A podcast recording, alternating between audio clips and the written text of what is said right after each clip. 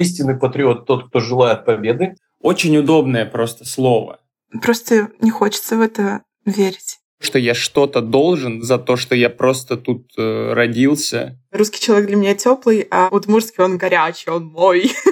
Это бред, бред, все сбрендило, стоп, бред, все сбрендило, бред, бред, да это какой-то бред.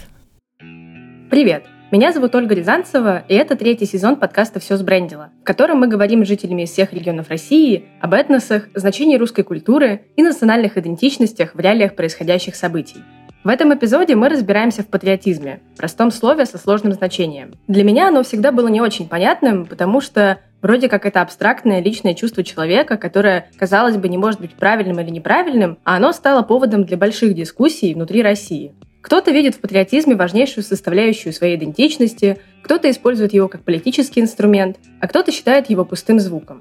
В этом выпуске вместе с экспертом и героями из Удмуртии, Башкирии и Костромы мы говорим про то, как чувство патриотизма в России менялось за последние 30 лет, как оно связано с национальной идентичностью и культурой отдельных регионов, и что обязан и вообще обязан ли делать патриот. Как всегда, у нас нет цели дать однозначный ответ на вопрос о том, что такое патриотизм. Мы постарались максимально подробно рассмотреть этот термин в разных аспектах, чтобы каждый из вас смог сформировать собственное мнение. Дисклеймер. Мнения участников и экспертов в этом эпизоде могут не отражать позицию редакции. Прежде чем говорить о том, как патриотизм чувствуется сейчас, мы решили хронологически пройтись по событиям, которые влияли на него и чувство национальной идентичности в России после распада Советского Союза – Специально для этого мы поговорили с французским социологом Карин Климан. Вместе с командой Карин провела подробные исследования патриотизма в России в 16 и 17 годах и выпустила книгу «Патриотизм снизу» с его результатами. Ссылку на книгу вы можете найти на сайте этого сезона сбрендила.ру. И важный момент перед тем, как мы наконец-то перейдем к выпуску. Карин в своем исследовании и в разговоре со мной использует термин «национализм», но не в том значении, о котором вы подумали. Вот как она объясняет, почему считает термины национализм и патриотизм синонимами. Я не борюсь за слова. Для меня термины — это как бы... Если мы решим, что национализм — это то, о чем вы говорите, но мы используем национализм. Да, это то, что опять в англоязычной литературе встречается. Да. Если же в России более позитивный оттенок имеет слово патриотизм, почему бы не называть это патриотизм?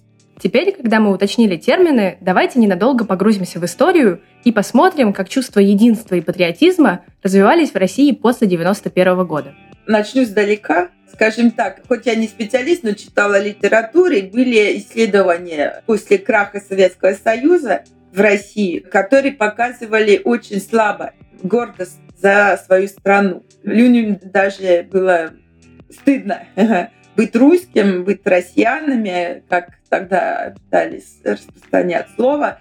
Можно сказать, что присоединение Крыма играло положительную роль. В этом плане люди э, начали снова гордиться своей страной.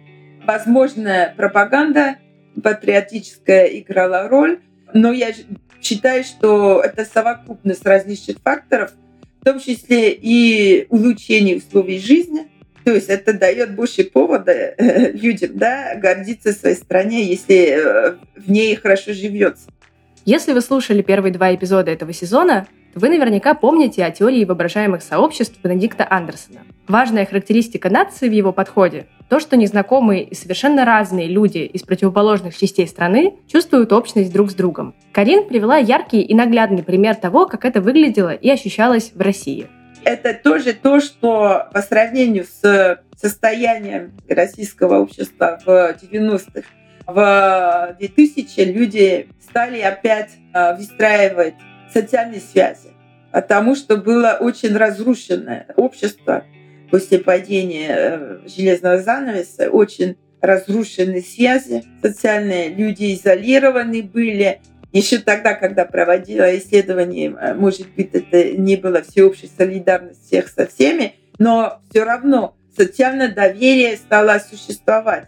И я была удивлена тем, что люди, когда думали о каких-то проблемах, когда хотели обсуждать какие-то свои мысли и так далее, они ссылались не только на себя, на свое личное мнение, да, не только на э, ближайший круг, но очень часто они э, на какого-то незнакомого абстрактного пенсионера из Владивостока или Калининграда. И да, считалось, что это часть моего сообщества. Я это называю социальное воображение. Я мыслимо могу соотнести себя с другими, которые живут очень далеко. И это социологически очень позитивное явление, потому что это э, означает, что общество консолидируется. Да, это был э, позитивный сдвиг и позитивная сторона роста патриотизма в эти годы. Пропаганда здесь я воспринимаю это в положительном даже смысле. Э, не то, что я приветствую присоединение Крыма, это не то, что я хочу сказать, но дискурс, скажем так, со стороны Кремля со стороны доминирующей элиты стало не отрицать качество россиян и качество России. Если сравнить то, что говорилось при Ельцине, то, что говорилось тогда при Путине, это небо и земля, да? Тогда Ельцин прямо, ну, ну звучали очень презирательные речь по отношению к России, к россиянам, а особенно к рабочим э, людям и так далее, к регионам, по советским этим людям. Естественно, у Путина и возле Путина не было таких. Хотя можно, конечно, найти, но у самого Путина это не встречается.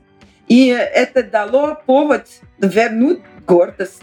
Это открывает э, горизонт мышления, потому что новые термины, новый дискурс появляется, возникает, который расширяет возможности э, мыслить и ощущать себя частью общества это тоже помогло, потому что есть э, действительно довольно развито в обществе, в российском обществе. Не знаю даже, как сказать, но как минимум недоверие к Западу или отторжение, я бы сказала. Почему? Я, кстати, э, очень понимаю россиян в этом отношении. Я жила сама в России в 90-е, но то, как Запад поступила по отношению к россиянам, ну, они были кроликой для опыта, для проведения резких неолиберальных политик да, можно было быстро сказать, о, избавимся от всего э, плохого э, советского прошлого, построим, причем мигом, да, не то, что э, столетний мы строили на Западе, а мигом построим светлый капитализм,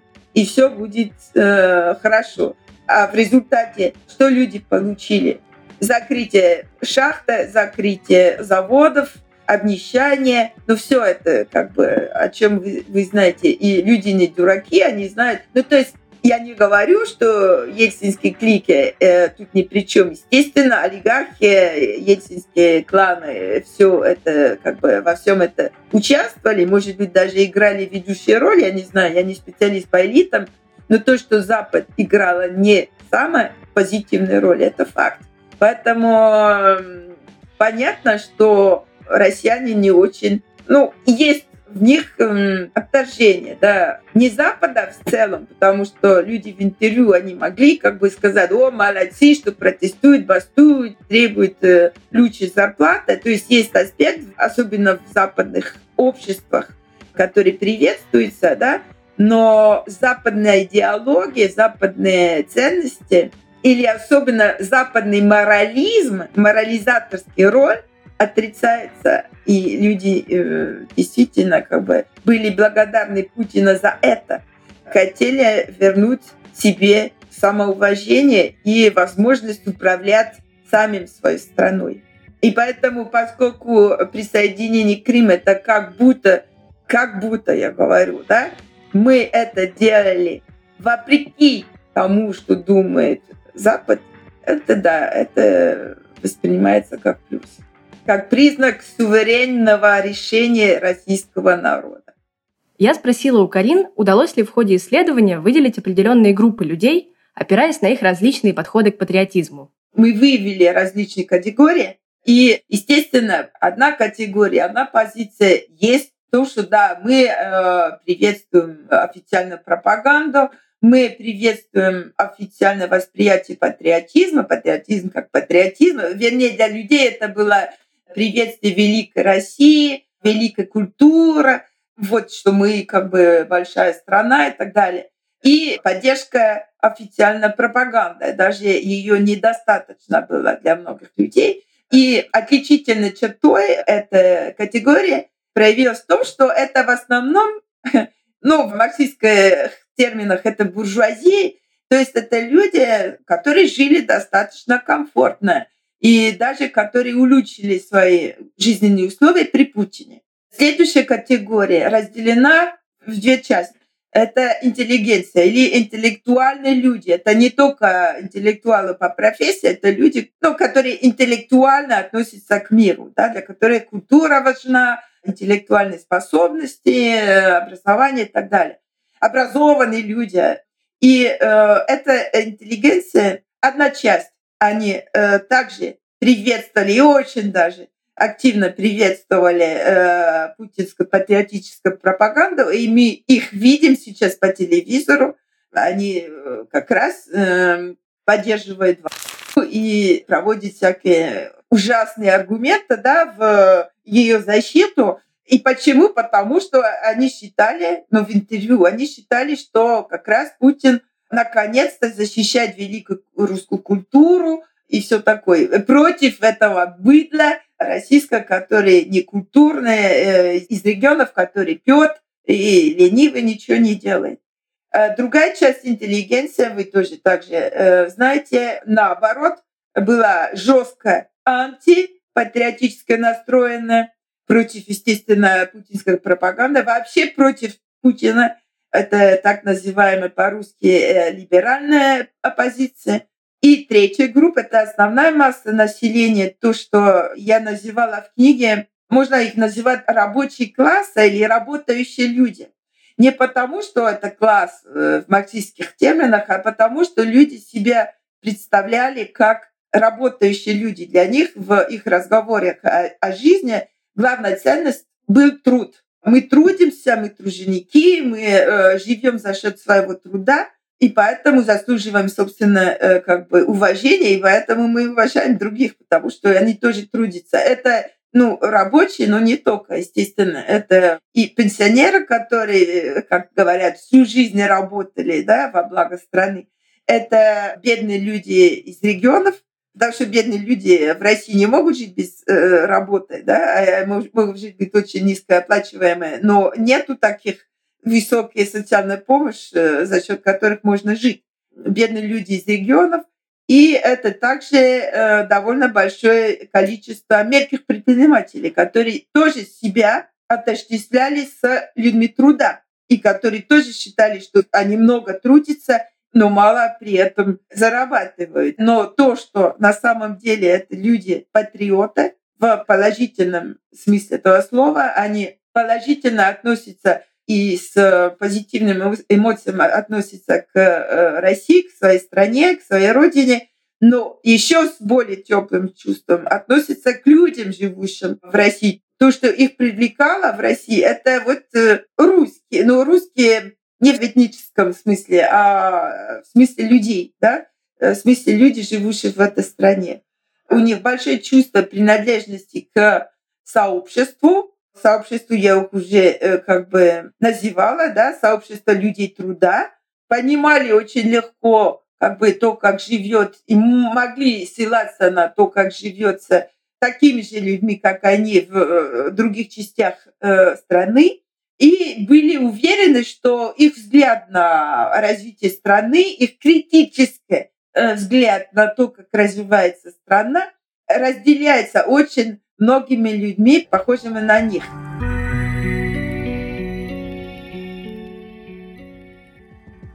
Итак, про прошлое мы поговорили. Теперь можно и про настоящее.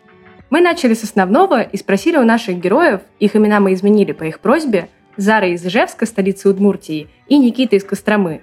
Что для них значит патриотизм? Ну, вообще, наверное, как многие э, столкнулась с этим словом на уроке общества знания, когда выделила для себя два главных фактора. Это любовь к родине, но не слепая, а когда ты видишь всякие минусы и можешь здраво их оценить. Ну, заезженное слово сейчас. Патриотизм — это любовь к родине. Э, любовь к своей стране, к своему городу, к людям, которые тебя окружают, к своему народу. Если ты желаешь успехов своему государству, своему народу, то, соответственно, ты патриот. Даже если, например, твои мысли, они расходятся с кем-либо там, во власти или с окружающими, например. У каждого же свой взгляд на общее благо. Все, в общем-то, разделилось для нас на белое и черное в данной ситуации в последний временной период. Поэтому истинный патриот тот, кто желает победы в своей стране, а человек, который потерял здравые ориентиры в своей голове, он желает там чего-то иного, проигрыша или революции, переворота и все остальное прочее. Вот такая вот разница. Либо мы, либо нас. Третьего не дано. Если бы, грубо говоря, до специальной военной операции можно было еще там как-то иную точку зрения, третью позицию занять, что вот тут правильно что-то делается, здесь неправильно, то сейчас выбора-то, в общем-то, по сути-то и нет, если вот так вот в общем посмотреть. Естественно, что очень много каких-то вещей не идеально делаются, нехорошо, неправильно, можно было бы по-другому, но в этом вообще сама суть жизни. Никогда не бывает все идеально. Для нашего героя из Уфы, столицы Башкирии, Амина, его имя мы также изменили по его просьбе, чувство патриотизма больше связано с местом, в котором он вырос, чем со всей страной.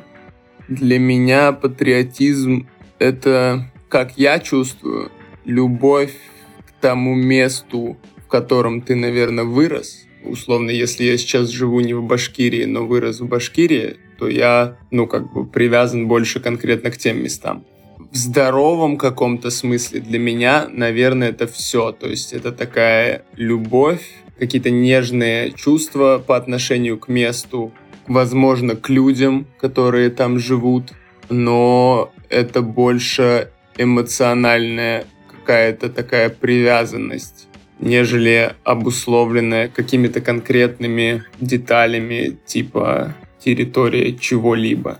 То есть сейчас, наверное, можно уже сказать, что оно немного поменялось, но опять же, возвращаясь в места, где я рос, возникают чувства, которые не возникают там, где я живу.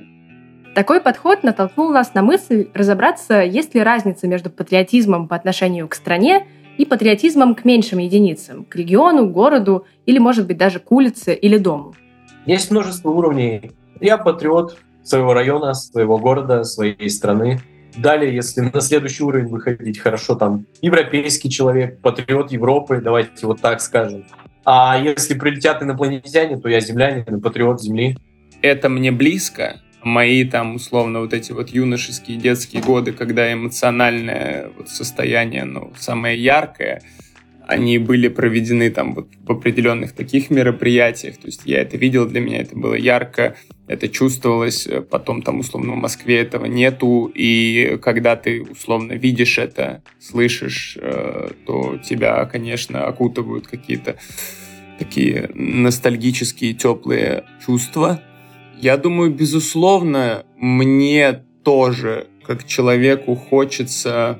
Ну, то есть это, наверное, про чувство того, что ты принадлежишь к чему-то вот конкретному, такое, типа, свое сообщество, что ты вот не просто человек, да, ну, то есть каждый из нас индивидуален в итоге, и мы сильно отличаемся. Но когда, условно, вы можете там с человеком поговорить э, на какую-то прикольную тему, которая связывала вас в детстве, даже, ну, в целом, вот, да, этнически, культурно, то вы как будто бы сразу становитесь чуть ближе это такая какая-то субкультурная условная история, что вот люди такие, хоп, объединились по какой-то теме, им классно. Типа вот я там слушаю рок-музыку, чувак слушает рок-музыку, и мы встретились, и у нас есть какая-то своя тема, ну то есть какая-то родная душа.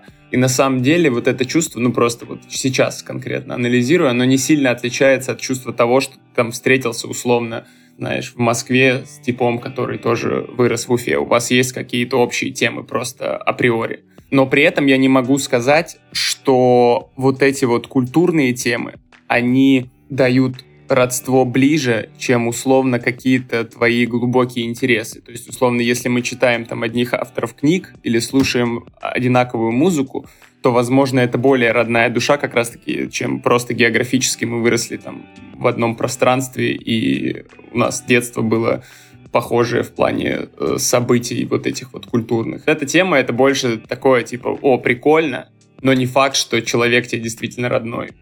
Я в восторге от мысли про субкультуры. Это очень крутой пример того, что единство, необходимое, например, для чувства патриотизма, может быть связано, в принципе, с чем угодно. А что, если культурный код твоего этноса отличается от единого культурного кода всей страны? Зачастую чувство патриотизма может быть непосредственно связано культурой места, где ты родился, а не со всей страной. Ярче всего об этом нам рассказала Зара. А, что такое родина для меня?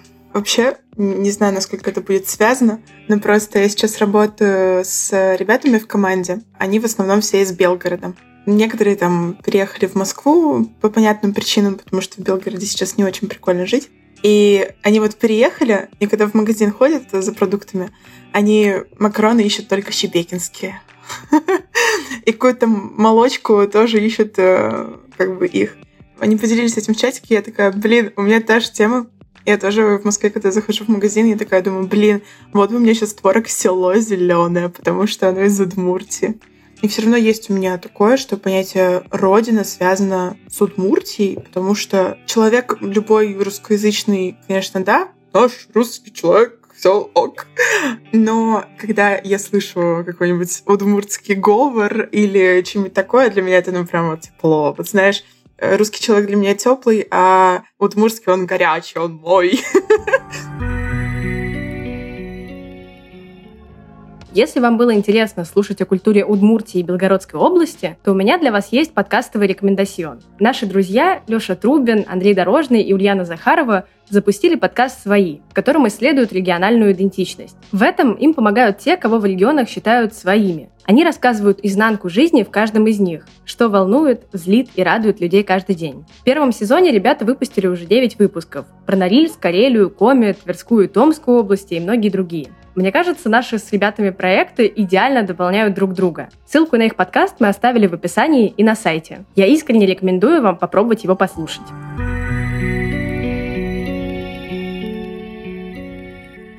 Прямо сейчас в России идет открытая дискуссия о долге патриота. Некоторые считают, что патриотизм — это только чувство, ни к чему тебя не обязывающее, а другие, что патриот — это тот, кто готов или даже обязан активно действовать. Вот что об этом говорит Карин Климан. Демократический национализм по сравнению с э, патриотизмом, это, наверное, вкладывает более активную роль граждан.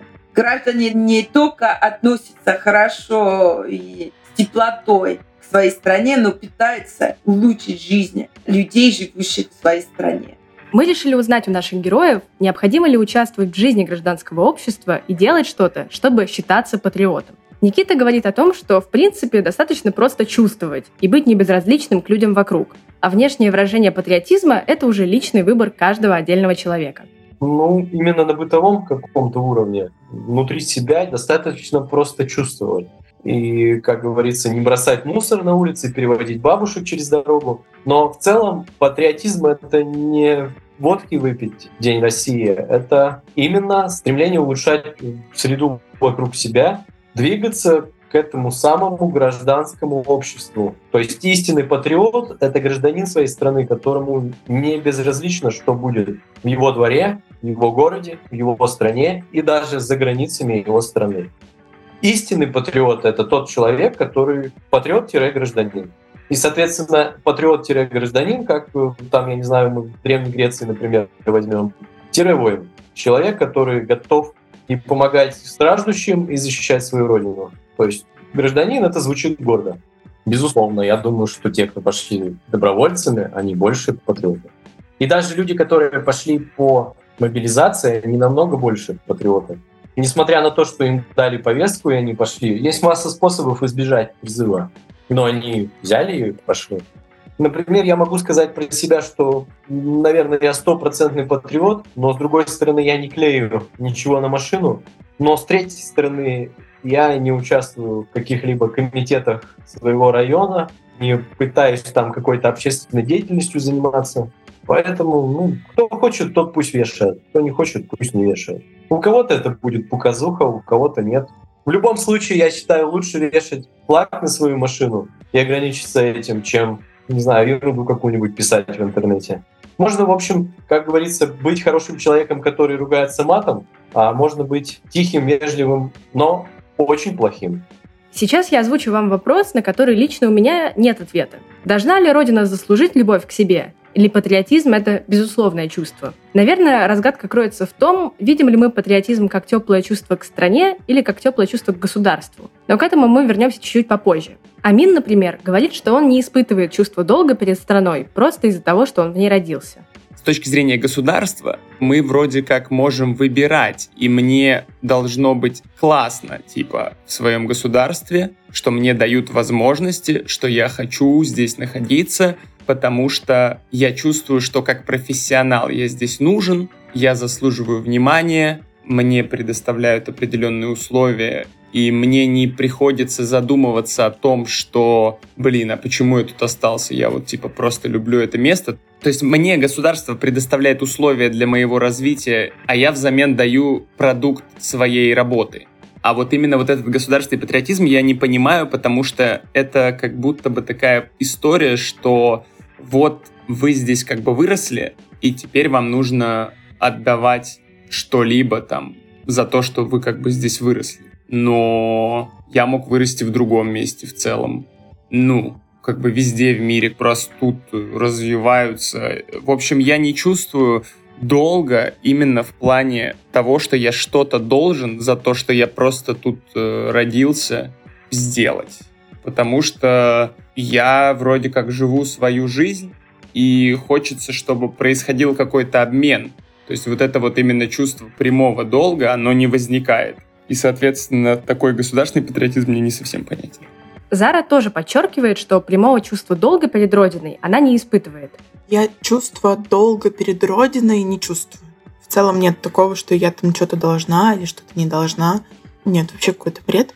Есть я, есть моя жизнь, и это, ну, первично.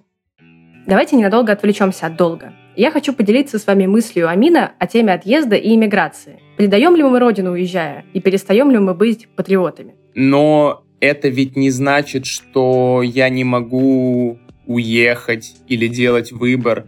То есть любовь не равно привязанность. То есть я могу вообще там условно уехать, там, кочевать куда-то на Северный полюс, ну и любить свою родину. Ну вообще в этом нету никакого для меня диссонанса потому что это чувство любви, оно не зависит от э, моих действий, направленных на конкретно эту точку, чтобы я находился физически в этой точке. Условно, возможно, мне захочется вернуться с вот этим опытом, и этот опыт будет супер ценен в тех местах, где я рос, на моей родине. Но если я буду все время думать о том, что вот, типа, я должен все время быть тут, должен развивать, то я как будто бы и не смогу сделать это по полной программе. Короче, мысль, наверное, в естественности процесса потому что насильно у меня не возникнет желания просто. А если не возникает желания, то ну и каких-то побуждений честных не будет, и, соответственно, результат будет намного менее хорошим просто. Ну, то есть в этом просто не будет смысла. Типа, я, возможно, что-то сделаю, но это что-то будет такое себе, потому что это не мое личное желание. И будет вот просто несчастливый человек, непродуктивный, и кому это нужно вообще.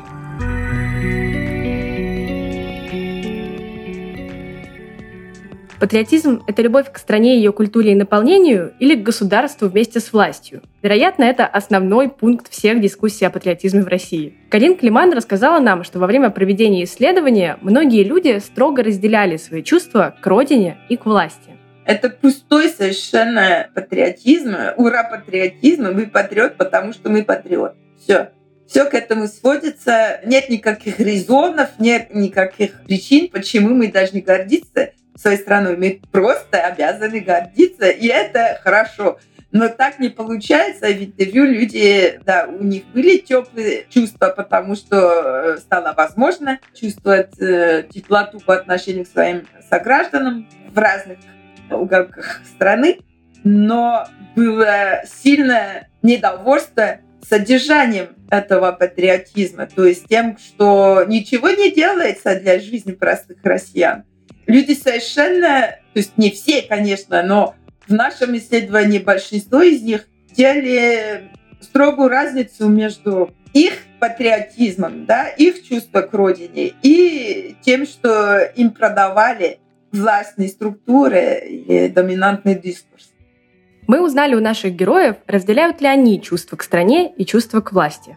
Ну, тут все-таки я скажу, что Родина как э, просто родина и государство это разные вещи, потому что государство это все-таки ну, институция такая. То есть это конкретно люди, которые занимаются развитием, благоустройством, какими-то взаимоотношениями внутри территории. В общем, это то, что как бы вот просто э, различные институции. То есть это просто работа людей. То есть для меня государство как что-то такое нежное, интересное тому, что я должен, ну, у меня нету такой позиции. То есть для меня государство — это вот люди работают, у каждого там своя роль. И, ну, почему я должен испытывать чувство патриотизма государству. То есть э, с точки зрения родины, как э, территории, семьи и так далее — ну, даже я не то чтобы должен, это просто так получается, что я люблю место, где я вырос. Опять же, уже ссылаясь не на свой личный опыт, у меня все в целом было более-менее нормально, да, там, когда даже у людей не супер прекрасное там детство, они все равно, там, у них есть какие-то классные воспоминания в основном, и они там все равно как-то да привязаны к этим местам и людям. Ну, я считаю, что делить на черное и белое нельзя, либо-либо. Но в целом сейчас мы в таком историческом периоде находимся, что интересы власти и народа во многом, на мой взгляд, совпадают. Так получилось, и, в общем-то, интересы совпадают. Поэтому, в принципе, сильно разделять нельзя эти два понятия, на мой взгляд. Тем более при условии, грубо говоря, такого широкомасштабного давления на нашу страну извне, в общем-то, тут, в принципе, выбор очевиден. Я считаю, что нужно сплотиться, забыть былые обиды и двигаться в едином направлении. Хорошо. А что насчет критики? Если ты критикуешь власть, то ты остаешься патриотом? Очень тонкая грань между критикой. Все-таки даже несмотря на состояние специальной военной операции в нашей стране, здравое зерно не стоит терять, и нужно отделять зерна от плевел. Есть люди, которые на самом деле патриотично настроены и все делают для нашего общего блага и будущего. Есть люди, которые не хотят работать на это общее благо, вредят. Их как-то нужно отсеивать, вычислять. Безусловно, критика должна присутствовать, но критика критики рознь. Одно дело это какое-то здравое зерно, другое дело это поджигать военкоматы, потому что кто-то там на Украине написал и скинул денег. И если человек против то это уже экстремизм. У меня есть множество знакомых, которые против но быть просто пацифистом — это одно. Но желать победы другой стране или проигрыша своим — это уже другое. Вот эту грань, она может быть эфемерна сейчас, но она весьма четкие границы имеет. Вообще для любого нормального человека желать прекращения любой войны, желать прекращения убийств — это нормально. Но когда выбор стоит между теми и теми, своими или чужими, к сожалению, вот так происходит. Критиковать допустимо, имея какие-то аргументы и достоверные факты, либо документы. А когда это просто ну, набрасывание на вентилятор, что называется, то это глупость. Даже взять того же вот эти все расследования, которые он выкладывал, ну, это же все шито белыми нитками, в общем-то. Понятно, что коррупция присутствует в любой стране, глупо это отрицать, но надо же делать это все конструктивно, имея какие-то доказательства на руках, а не просто красивый видеоряд, ролик в интернете с целью заинтересовать аудиторию, бросить какой-то тренд, чтобы все за ним увязались, кричали и у нас происходит атомизация общества. Свои, чужие. Постоянно все хотят поделиться на своих, чужих, ватников, либералов, патриотов, там, навиопов и все остальное прочее. А в итоге, в общем-то, мы все в одной лодке, нам деваться-то некуда. Итак, если критиковать можно, и чувства к стране и к власти мы разделяем, то у меня сразу возникает вопрос. А может ли твое отношение к государству, то есть к власти, влиять на отношение к стране? Зара говорит, что, безусловно, может, хотя это ее и расстраивает. Сто процентов да, отношение к власти и отношение к народу связано, но я это не в контексте современной России как будто хотела рассмотреть, а мне сразу просто пришло в голову, что вот если бы я переехала, например, я переезжаю в Португалию, и эта страна благостно меня принимает и дает мне документы, и дает мне там вообще право жить, работать и легализоваться, именно государство как власть, да, какая-то такая конструкция меня принимает. Вроде приняла-то меня она, и вроде бы я как бы лояльна к государству, но, естественно, я автоматически становлюсь лояльной просто ко всем португальцам. Я их обожаю, люблю, говорю, боже, какие вы прекрасные зайчики. Конечно же, это ваша заслуга, что у вас такое прекрасное государство, вы такие молодцы. А, так все классно устроили вообще просто. Обожаю, не могу, люблю вообще вау. И тут как будто бы сразу ну, чувствуется, да, что есть какая-то тут э, связь и ответственность, и сразу вот это все вот как-то очень так плотно связывается.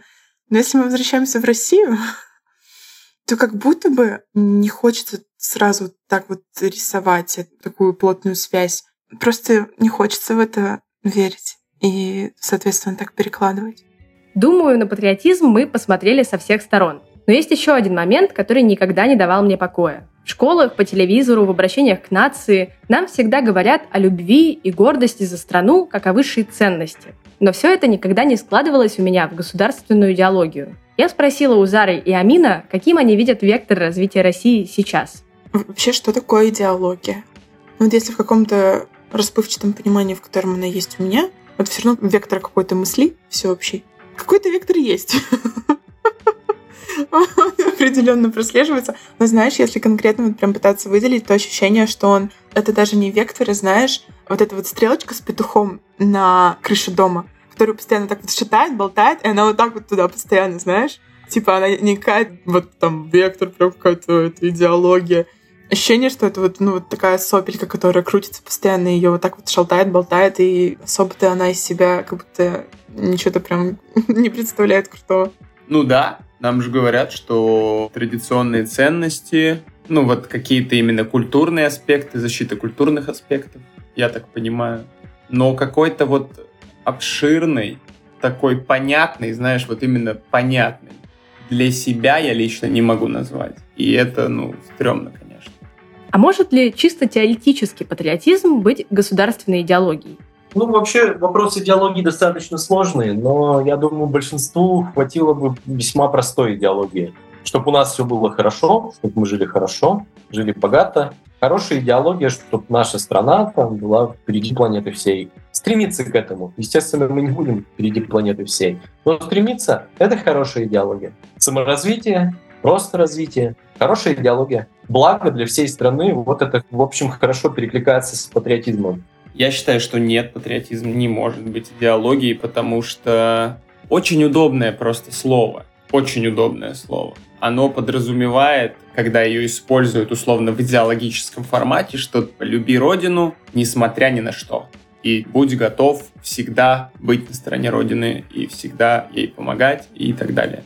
Это же получается просто не идеология. Ну, то есть идеология — это то, что мне позволяет условно наоборот заставить себя быть патриотом. Ну, не заставить, да, то, что приводит меня к тому, что я становлюсь патриотом. А тут получается, что пропускают как раз от обратного работы. Что типа будь патриотом, а остальное смотри сам. Вот поэтому всему как бы ты патриот, э, в любом случае как бы патриотизм крут. Но нет, то есть какой-то там, не знаю, безопасность для всех, равноправие, не знаю, что-то. Вот это больше звучит просто как идеология, то есть, ну, любое вот такое какое-то слово, связанное с конкретикой. В общем-то, как будто бы идеология — это должно быть какое-то понятие, которое способно ну, поднять твой дух, что ли, вообще в целом по жизни. Такой, вот я живу там-то. Я знаю, что мы, условно, никогда не будем больны. Там, здоровье для всех. И ты такой, вау, клево. Ну, то есть, можно не переживать. С медициной все будет зашибись. Ну, то есть, понятно, да, что какой-то такой тупой пример в плане не особо обширный, и то ты такой, ух ты, ну, типа, что угодно, бегу в больничку, все сделают, все, кайф вообще, никаких проблем. То есть ты отсекаешь какую-то очень базовую потребность сразу, и, ну, ты рад этому. А патриотизм, ну, странно. Для меня идеология — это немножко другое, может, в понимании моем. Это все равно какой-то вектор развития, который куда-то идет, да. Ну, вектор, он же как раз-таки какая-то стрелочка такая, которая куда-то показывает, куда-то движется. А что любовь к родине? Типа патриотизм, это что, куда он движет? На родину? Если мы делаем любовь к родине как идеологию, то это как будто застой сразу такой. Потому что это не рисует какую-то стрелочку, которая куда-то какое-то движение показывает, да? А как будто бы это, наоборот, такие стрелочки в центр, внутрь, типа вот мы тут вот сейчас должны сплотиться вокруг любви к родине. Вот это вот. А развития тут нет. Мне безумно откликается пример Зары про флюгер. Приведу свой отвлеченный пример из книги, в которую я на данный момент влюблена. «Атлант расправил плечи» Айн Рэнд. И если вы еще не читали, я вам рекомендую. Я процитирую вам кусочек и комментировать его не буду. Вы все поймете. В соответствии с пунктом четвертым надо закрыть все исследовательские институты, экспериментальные лаборатории, научные фонды и тому подобные учреждения. Они должны быть запрещены. Это положит конец расточительной конкуренции. Мы остановим борьбу за неиспытанное и неизвестное. Не придется волноваться из-за нововведений, подрывающих рынок. Не надо будет тратить огромные деньги на бесполезные эксперименты, цель которых не отставать от чрезмерно амбициозных конкурентов. Как и раньше, нашему подкасту можно донатить, если вам нравится наша работа. Сделать это можно через платформу Cloud Tips, ссылку мы оставили в описании. А еще можно поддержать нас нематериально, рассказав о выпуске в запрещенных или незапрещенных социальных сетях или отправив его в чат друзьям. А еще, если вы родились и выросли в любом из регионов России, неважно, где находитесь сейчас, и хотите рассказать нам свою историю и поделиться своими мнениями, заполняйте Google форму в описании выпуска или на сайте этого сезона. И мы обязательно вам напишем. Совсем скоро вернусь к вам с новым эпизодом. Пока-пока. Это бред, бред. Все сбрендило. Стоп, бред. Все сбрендило. Бред, бред. Да это какой-то бред.